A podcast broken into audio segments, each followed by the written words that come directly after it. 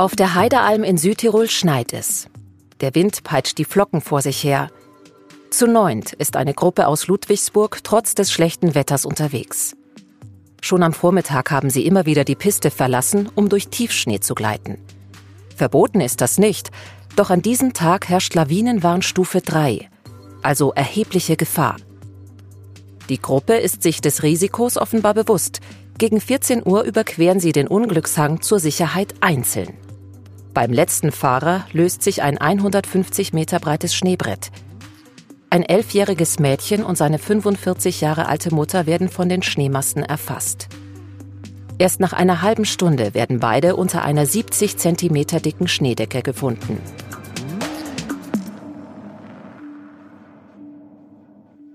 Beide haben den Lawinenabgang nicht überlebt. In den Bergen sind Lawinen die mächtigste und unberechenbarste Naturgewalt. Allein letztes Wochenende sind in Bayern drei Lawinen abgegangen, fünf Menschen wurden dabei verschüttet. Zwar lassen sich drohende Lawinen immer besser vorhersagen, aber jedes Jahr sterben immer noch Dutzende Wintersportler. Warum das so ist und was für einen knochenharten Job die Einsatzkräfte bei Lawinenabgängen haben, das erzählen mir jetzt die zwei SZ-Autoren Ann-Kathrin Eckhardt und Dominik Prantl.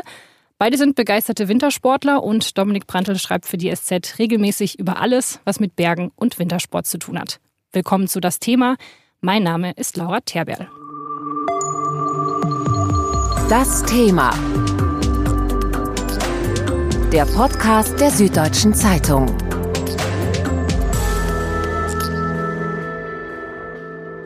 Ann-Kathrin, Dominik, schön, dass ihr hier seid. Hallo. Hallo. Ihr seid ja beide begeisterte Skifahrer und seit neuestem auch Lawinenexperten. Und in den letzten Tagen, da ist ja in den Bergen extrem viel Schnee gefallen. Die Lawinengefahr gilt momentan als besonders hoch. Äh, geht ihr trotzdem auf die Piste oder habt ihr da jetzt doch ein bisschen Angst? Also mit dem Begriff Lawinenexperte wären wir, glaube ich, beide vorsichtig. Also ähm, wir kennen Menschen, die haben sich äh, ihr ganzes Leben äh, mit Lawinen beschäftigt und sagen, ich weiß, dass ich nichts weiß, ja, weil die Lawine so unberechenbar ist, äh, dass wir uns nach einer Recherche oder auch nach unserer Tätigkeit als Wintersportler nicht als Experten bezeichnen würden. Ich für mich kann sagen, ähm, dass ich schon davor sehr vorsichtig unterwegs war, also wenn ich abseits der Pisten gefahren bin, auf, auf Skitouren zum Beispiel oder beim Freeriden. Es ist nur so, dass äh, durch so eine Recherche man natürlich noch mal stärker sensibilisiert wird. Das ist klar, ja. Ich war erst gestern in den Bergen, also ich komme gerade aus dem totalen Schneechaos und waren viel neben der Piste, aber wirklich dann nur neben der Piste unterwegs. Und mein Mann hat immer geschimpft, du bist so vorsichtig jetzt geworden, mit dir kann man gar nicht mehr fahren, weil ich bei jedem Hang gesagt habe, hm, da fahre ich lieber nicht rein. Und wir sind wirklich nur so direkt neben der Piste, wo Tiefschnee war, gefahren. Das heißt, ja, ich bin schon vorsichtiger geworden, obwohl ich natürlich auch davor schon, ich habe schon Lawinenkurse und so Sachen gemacht und habe natürlich einen Lawinenrucksack, aber so eine Recherche sensibilisiert auf jeden Fall nochmal. Wie hoch ist denn die Gefahr durch Lawinen wirklich? Also man hört immer die Meldung, dass es eben diese Unfälle gab. Ähm, Gibt es da überhaupt eine genaue Statistik, was das Risiko angeht? Das Risiko jetzt genau abzuschätzen ist natürlich schwierig. Also man weiß, wie viele pro Jahr zum Beispiel in Österreich umkommen. Das waren jetzt in den vergangenen zehn Jahren so im langjährigen Mittel ungefähr 18 bis 20 Leute, ähm, je nachdem, wie man also wie man rechnet. Man kann sagen, wo die Schwerpunkte sind bei Lawinen. Also zum Beispiel die meisten Wintersportler, sagen wir es so, werden bei Lawinenwarnstufe 3, also erheblich verschüttet, weil das die Stufe ist, wo die Menschen noch rausgehen und sagen, da kann ich quasi jetzt mir noch vom Risiko her einteilen. Es sind zum Beispiel meistens Nordhänge mit einer gewissen Neigung, also das sind äh, zwischen 36 und 40 Grad, das sagt jetzt wenig, aber da kann man sagen, da ist das Risiko, man kann das eingrenzen, ja. Und äh, so funktioniert dann eigentlich in der Lehre auch, ähm, welchen Hang ich begehe und welchen nicht. Ja. Aber ohne Risiko ähm, abseits der Pisten unterwegs zu sein, ist schwierig, oder wie siehst du es? Abseits der Pisten, aber es gibt auch immer wieder Pisten, die verschüttet werden, obwohl sie eigentlich nicht verschüttet werden dürften. Also auch auf der Piste ist man letztendlich nicht hundertprozentig. Also hundertprozentige Sicherheit gibt es einfach in den Bergen da nicht. Also mir hat zum Beispiel auch ein Bergführer, den wir befragt haben, äh, gesagt, wir nehmen das Restrisiko in Kauf. Ja? Und der hat zum Beispiel einen Kunden beim Skifahren dann auch beim, beim Tiefschneefahren ähm, verloren. Also der ist gestorben in einer Lawine. Und ist er trotzdem jetzt immer noch als Bergführer tätig? Er ist immer noch als Bergführer unterwegs, auch wenn er da natürlich lange gehadert hat. Es war dann so, dass ihm der Bruder des Verstorbenen gemeint hat, sein Bruder, der eben verunglückt ist, hätte gewollt, dass er im Grunde damit weitermacht. Und jetzt macht er damit weiter und äh, ist wahrscheinlich auch richtig so. Die meisten Opfer von Lawinen waren abseits von Pisten unterwegs. In neun von zehn Fällen haben sie die Lawine selbst ausgelöst. Das sagt zumindest das Institut für Schnee- und Lawinenforschung in Davos. Durch das Gewicht des Wintersportlers wird eine sogenannte Schwachschicht im Schnee zerstört. Eine typische durch Skifahrer ausgelöste Lawine ist ungefähr 50 Meter breit, 150 Meter lang und erreicht schnell mal Geschwindigkeiten von 50 bis 100 Stundenkilometern. Um verschüttet zu werden, reicht aber auch schon ein kleiner Schneerutsch aus. Wer innerhalb von 18 Minuten gefunden wird, hat gute Überlebenschancen. Danach kommt es darauf an, ob die Opfer unter der Lawine eine Atemhöhle vom Gesicht haben oder nicht. Nach 90 Minuten gibt es nur noch eine geringe Chance, die Verschütteten zu retten. Dominik, wie viel wissen wir denn eigentlich darüber, wie so eine Lawine entsteht?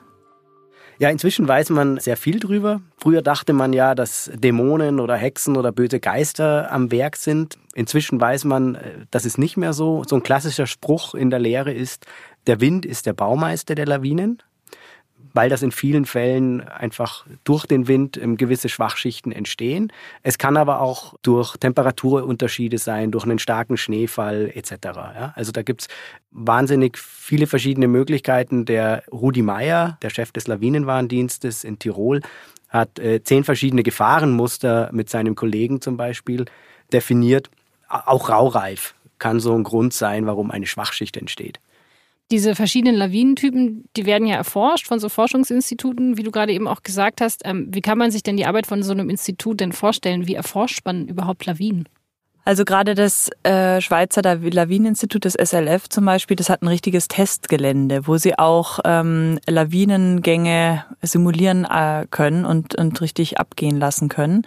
Ähm, geplant und zu einer gewissen Uhrzeit und bei bestimmten Temperaturen und bei gewissen Schneemengen und so zum Beispiel lässt sich das erforschen, weil ansonsten ist es ja sehr schwierig für die Forscher, genau auf einen Lawinenabgang zu warten und zu gucken, wie breitet sich der Schnee aus, wie hoch sind nachher die Verschüttungsmengen unten, unter denen die Opfer zum Beispiel ähm, gefunden und geborgen werden müssen. Die sind zum Beispiel auch enorm. Also da sind Verschüttungstiefen von bis zu zwölf Metern möglich. Weiß man denn überhaupt, wie viele Lawinen so in den Alpen abgehen? Äh, gibt es da Zahlen und unterscheiden sich die sich von Saison zu Saison? Es gibt keine Zahlen, einfach weil es nicht messbar ist. Es gibt keinen Menschen, der die ganze Zeit kontrollieren kann, wo Lawinenabgänge sind. Also der Rudi Meier zum Beispiel, die unternehmen immer Anfang der Saison einen Rundflug über ihr Gebiet und die sagen auch, man muss das Gebiet wirklich sehr gut kennen, um die Vorhersagen machen zu können. Deswegen ist es für sie sehr wichtig zu gucken, Anfang der Saison, wo sind zum Beispiel schon Lawinen abgegangen und es gibt ja ganz viele Lawinenabgänge, von denen kriegt nie jemand was mit, weil es im hintersten Tal ist. Die sieht man dann zum Beispiel nur aus dem Helikopter, kann man die äh, sehen, dass da eine Lawine abgegangen ist. Also es gibt überhaupt keine verlässlichen Zahlen dazu. Bei so einem Rundflug warst du ja auch mit dabei beim Tiroler Lawinenwardienst. Ähm, wie kann man sich das vorstellen? Wie gehen die da vor, um zu gucken, wie hoch die Lawinengefahr ist? Eine Hauptquelle sind die 187 Messstationen. Ich glaube, inzwischen sind schon wieder ein paar dazugekommen, sind es 190 äh, Messstationen hochalpine, die die haben. Äh, das ist, äh, kann man so sagen, der best ausgestattetste Lawinenwarndienst der Welt mit den meisten Messdaten. Und die werden jeden Morgen ausgewertet, die Daten. Das sind also Windgeschwindigkeit, Schneemenge, die werden da alle gemessen und die müssen ausgewertet werden. Dann kommt hinzu, Sie haben Schneebeobachter, die vor Ort sind und nochmal sagen können, also bei mir gibt es die und die Schneeverfrachtung oder ist die Schneedecke so und so. Also das sind Menschen, die ähm, dort auf Hütten leben oder sind oder von ihren vor der Haustür sozusagen nochmal berichten. Und dann kommt natürlich der Wetterdienst noch hinzu, die Wettervorhersage. Und aus diesen Komponenten zusammen erstellt der Lawinenwarndienst dann die Prognose. Und ganz wichtig dabei ist, der Rudi Meyer hat es sehr anschaulich und schön erklärt, der Aufbau einer Schneedecke gleicht für ihn einem Buch, wo man jede Seite, also sprich jeden Tag kennen muss, um das Buch zu verstehen. Das heißt, deswegen geht er auch im ganzen Winter keinen Tag in Urlaub und arbeitet wirklich jeden Tag, jeden Sonntag, alle Weihnachten durch, um einfach den Aufbau dieser Schneedecke genau zu kennen.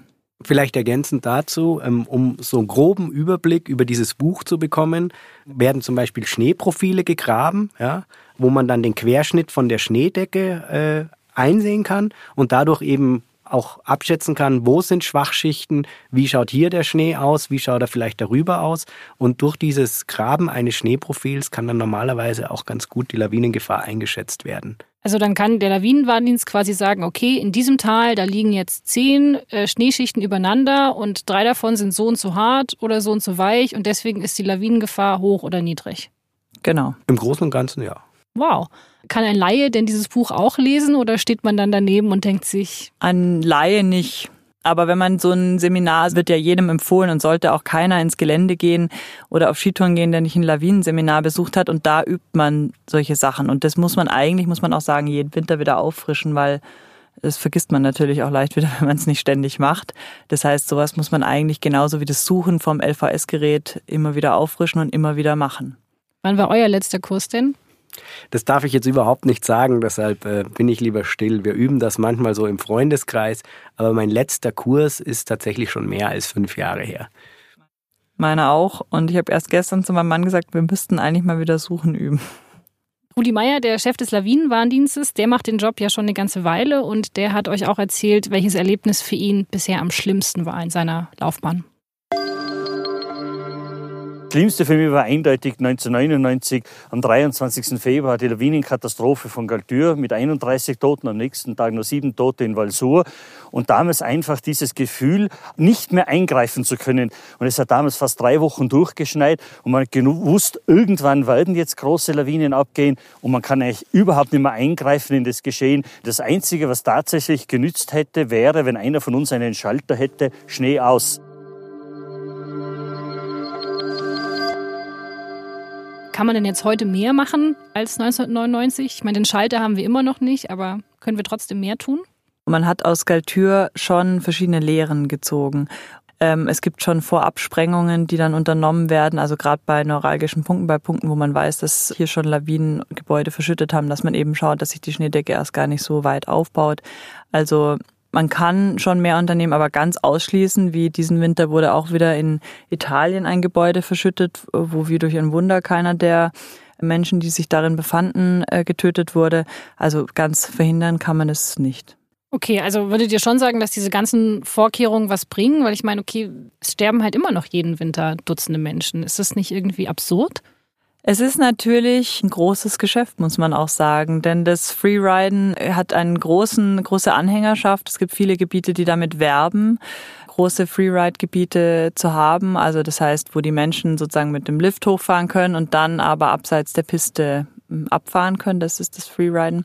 Und natürlich das Tourengehen wird auch immer beliebter bei den Menschen. Die wollen in die Natur gehen, in, die wollen nicht auf die vollen Pisten gehen.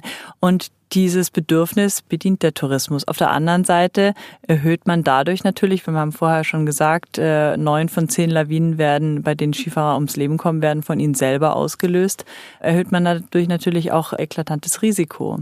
Und dem versucht man nun wieder Herr zu werden mit einem sehr guten Warndienst, einem sehr gut ausgestatteten. Die Technik wird besser, die Leute werden ausgestattet mit Rucksäcken oder mit Lawinenrucksäcken, die Suchgeräte, die LVS-Suchgeräte werden immer besser. Die äh, Rettungsdienste, private Rettungsdienste verdienen auch daran, muss man sagen. Also es ist auch ein ganz schönes Geschäft dahinter.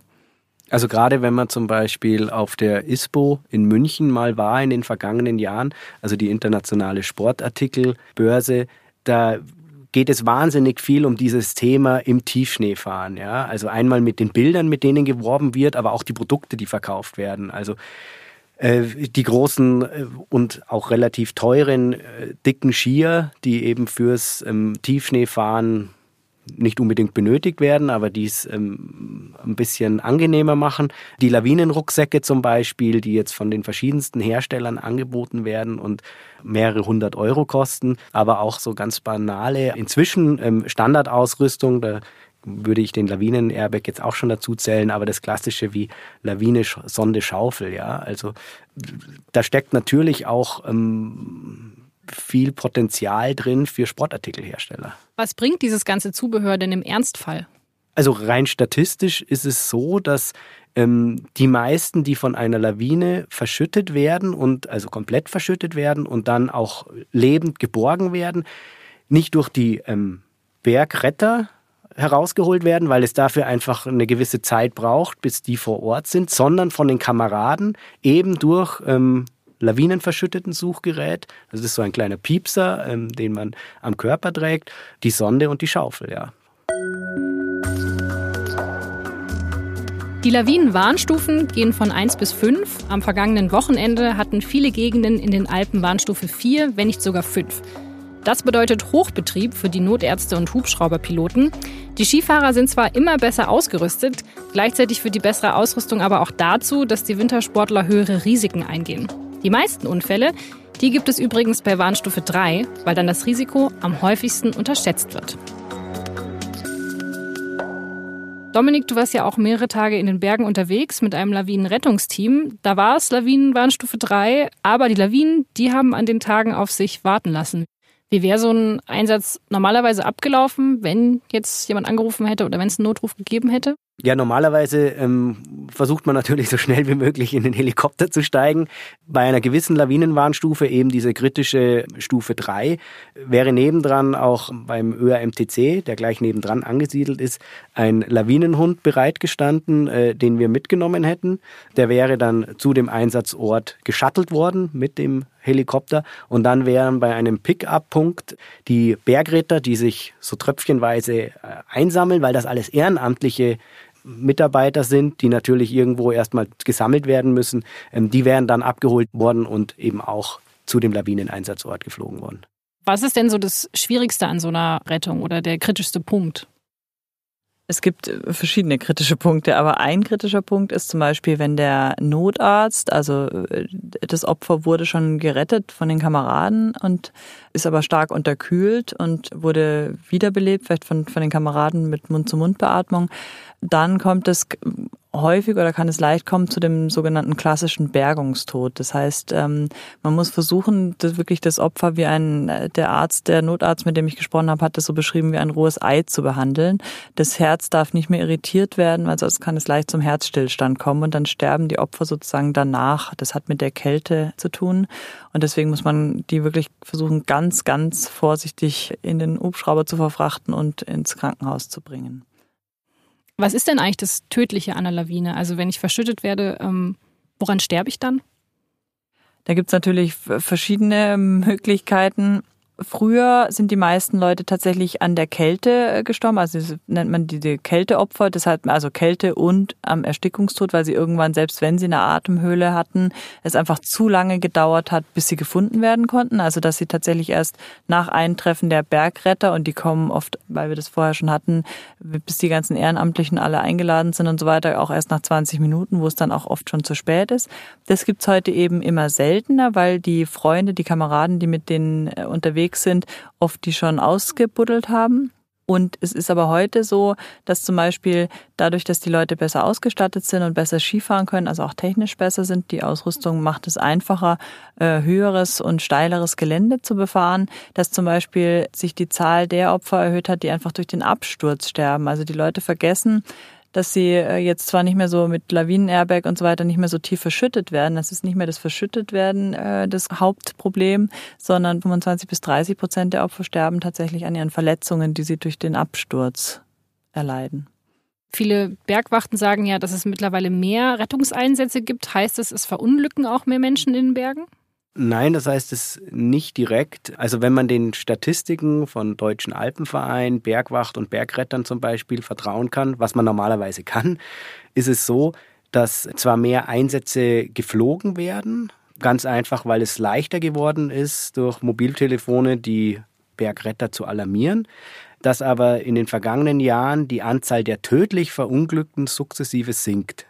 Das ist bei Bergfällen generell so, bei Lawinen im Besonderen aber auch. Also wenn man sich das langjährige Mittel anschaut, dann war das zum Beispiel in den 50er Jahren fast doppelt so hoch wie heute, was aber vor allem auch damit zusammenhängt, dass damals noch in zwei Wintern sehr viele Menschen tatsächlich in Gebäuden dann auch verschüttet wurden. Ann-Kathrin, einer der Notärzte, mit dem du dich unterhalten hast, der hat eben diesen Punkt der Kameradenrettung auch nochmal hervorgehoben. Also, dass die besten medizinischen Methoden nichts helfen, wenn das Team zu spät kommt. Und deswegen es eigentlich am wichtigsten ist, dass einen die Leute, mit denen man unterwegs ist, schon retten. Und da hören wir mal kurz rein, was er dazu gesagt hat. es hatte ja so eine gewisse Ernüchterung gegeben, also die ganze Hightech-Medizin bis hin zur Herz-Lungen-Maschine, dass zu dieser ganze Aufwand hinterher oft dann zu spät kommt. Und letztlich diejenigen Patienten das überleben oder gut überleben, die von den Kameraden vor Ort gerettet worden sind. Und ich denke jetzt so der aktuelle Trend in der Lawinenrettung ist einfach, dass man äh, die Kameradenrettung noch weiter forciert und, und schult. Also immer dann, wenn, wenn wir sozusagen mit der organisierten Rettung oder Flugrettung kommen, immer dann, wenn, wenn, wenn wir unseren großen Rucksack auspacken müssen, dann ist man meistens schon sehr spät oder zu spät. Die Kameradenrettung ist also am wichtigsten, also dass die anderen aus der Gruppe einen retten. Wenn das jetzt nicht funktioniert, welche Chance hat man dann noch? Was ich auch gelernt habe von den Notärzten ist ja, dass wie durch ein Wunder äh, es äh, zwar die Überlebenschancen stark sinken, aber es auch immer wieder Menschen gibt, die nach drei Stunden noch aus einer Lawine gezogen werden können und wiederbelebt werden können. Das hängt damit zusammen, wenn es den Opfern gelungen ist, eine Atemhöhle, eine gute zu bilden vor ihrem Mund und sie sozusagen noch Luft holen können und dann langsam auskühlen und erst zum Beispiel nach zwei Stunden ein Herzstillstand eintritt dann können die auch nach zum Beispiel drei Stunden noch geborgen werden, denn äh, tatsächlich schützt die Kälte den Körper und auch vor allem das Gehirn. Das heißt, ein Mensch kann bis zu 40 bis 60 Minuten Herzstillstand überstehen, das Gehirn schadenlos und danach wiederbelebt werden. Und das Schwierige ist dann nur für die Ärzte zu erkennen, also wenn sie den finden und ausgraben, ob dieses Opfer sofort verstorben ist und jetzt sozusagen schon drei Stunden Herzstillstand hat oder ob das eben erst vor kürzerer Zeit verstorben ist und noch unter der Schneedecke atmen konnte. Und dafür ist es ganz wichtig, dass sie zum Beispiel die Atemwege anschauen, also Mund und Nase. Wenn sich darin Schnee befindet, ist es ein Anzeichen dafür, dass das Opfer nie geatmet hat unterm Schnee. Ich glaube, das ist auch so ein Zustand, den man sich gar nicht vorstellen kann oder auch nicht vorstellen will, wenn man mehrere Stunden unter einer Schneedecke einzementiert liegt und zumindest einen Großteil davon noch im Bewusstsein erlebt, dass man unter klaustrophobischen Zuständen da unter dem Schnee liegt und nicht weiß, ob man gerettet wird. Also das ist so, glaube ich, für jeden Skitourengeher eine absolute Horrorvorstellung. Vor allem, wie bleibt man denn dann ruhig? Also wenn man auch diese ganzen Zahlen kennt, dass man jetzt diese Atemhöhle schaffen muss und wann der Herzstillstand eintritt, wie viel Zeit man hat, da kriegt man doch sofort Panik, wenn es dann eintritt. Ich habe ja die Anna Gierstmeier interviewt für unser Buch 2 und die ist, kam vor ein paar Jahren unter eine Lawine und die hat beschrieben, wie das sich angefühlt hat, was sehr eindrücklich war, wie sie das beschrieben hat. Sie meinte am Anfang ähm, totaler Zeitverlust. Also sie ist in diese Lawine gekommen, ein Freund hat ihr noch hinterher geschrieben, Anna, pass auf, es geht was ab. Sie konnte aber nicht mehr aus der Rinne rausfahren und erstmal totale Panik. Also sie hat schon äh, gesagt, in dem Moment ist ja alles in den Kopf gekommen, was sie jeweils gehört hat, was man, wie man sich in der Lawine verhalten soll. Also mitschwimmen, Atemhöhle bilden, Stöcke wegwerfen und hat das alles versucht zu, äh, zu machen. Und dann war auf einmal Stillstand und totale Panik in ihr. Ich will jetzt noch nicht sterben und Sie sagt, dann sei sie aber auch relativ schnell sehr ruhig geworden. Entweder kommt es, also sie kann sich auch nicht erklären, ob das durch vielleicht die Atemnot zustande kam oder dadurch, dass es sie einfach sehr schnell abgekühlt ist. Auf jeden Fall hat sie sich dann gesagt, du hast dein LVS an, die werden dich finden und hat versucht oder gehofft, dass sie tatsächlich ihre, ihre beiden Freunde, die mit dabei waren, sie ausgraben und finden und so war es dann auch. Also die haben sie tatsächlich nach etwas über zehn Minuten gefunden. Ihr habt all diese Geschichten gehört, ihr habt mit dem Betroffenen geredet, ihr kennt das Risiko und ähm, trotzdem geht ihr noch sehr, sehr gerne jedes Wochenende auf die Piste und auch ins Gelände, wo es ja wirklich auch ein bisschen gefährlicher ist. Und da seid ihr ja bestimmt nicht die Einzigen. Wie passt das zusammen, dass man über dieses Risiko so gut Bescheid weiß, aber das doch jedes Wochenende sehr, sehr gerne wieder eingeht? Also jedes Wochenende wäre schön, das schaffe ich leider nicht. Aber jetzt, äh, nachdem ich gestern gerade wieder äh, Tiefschnee fahren war, ist es halt einfach ein wahnsinniges Gefühl, ein wahnsinniges Glücksgefühl, durch den tiefen Neuschnee zu gleiten. Und dafür nimmt man dieses Restrisiko oder nehme ich dieses Restrisiko in Kauf. Versuche es natürlich auch als äh, Mutter von zwei Kindern und so weiter, werde ich auch, und je mehr ich darüber weiß, natürlich viel, viel vorsichtiger. Aber es ist einfach ein sehr, sehr beglückendes Gefühl. Ja, also das Leben ist vielleicht ein großes Risiko. Ähm, ich weiß, wie viele Unfälle passieren auf den Straßen und äh, fahre immer noch Auto. Ich bin sehr vorsichtig äh, abseits der Pisten, wenn ich zum Beispiel Touren gehe, unterwegs. Sag eher mal Nein und äh, ich glaube, man kann das Risiko nicht ausschließen, aber wenn man sich ein bisschen damit beschäftigt oder auch ein bisschen mehr, ein ähm, bisschen ist gefährlich, kann man das auch einschätzen ein wenig. Trotzdem muss man sich bewusst sein, was man macht und eher einfach mal Nein sagen. Ähm, der Hang ist es nicht wert. Ich fahre jetzt die sichere Variante. Vielen Dank an Katrin Eckert und vielen Dank Dominik Prantl. Ja, bitteschön. Bitteschön. Schönen Tag noch. Das war das Thema für diese Woche. Ich wünsche Ihnen eine gute Zeit und wenn Sie am Wochenende in die Berge fahren, passen Sie auf sich auf. Und ich möchte mich an dieser Stelle noch bei Yvonne Wagner bedanken, die für uns den Lawinenexperten Rudi Meyer interviewt hat. Und ich möchte mich auch bei Ihnen bedanken, bei all denjenigen, die an unserer Podcast-Umfrage teilgenommen haben. Wir haben Sie ja gefragt, wie wir diesen Podcast noch besser machen können und da kamen schon richtig viele tolle Antworten. Danke dafür. Und wenn Sie an der Umfrage noch nicht teilgenommen haben, können Sie das immer noch machen und zwar unter www.sz.de-podcast-Umfrage. Alle Infos zu unserem Podcast und auch zur Umfrage, die finden Sie auf www.sz.de-podcast. Und wenn Sie Anregungen haben oder Ideen, wie wir diesen Podcast noch besser machen können, dann können Sie uns auch eine Mail schreiben an podcast.sz.de oder Sie kommentieren und bewerten diesen Podcast auf iTunes. Ich bedanke mich ganz herzlich fürs Zuhören. Bis nächste Woche. Das Thema. Moderation Laura Terberl. Redaktion Vincent Vitus Leitgeb. Regie und Produktion Ikone Media im Auftrag der Süddeutschen Zeitung.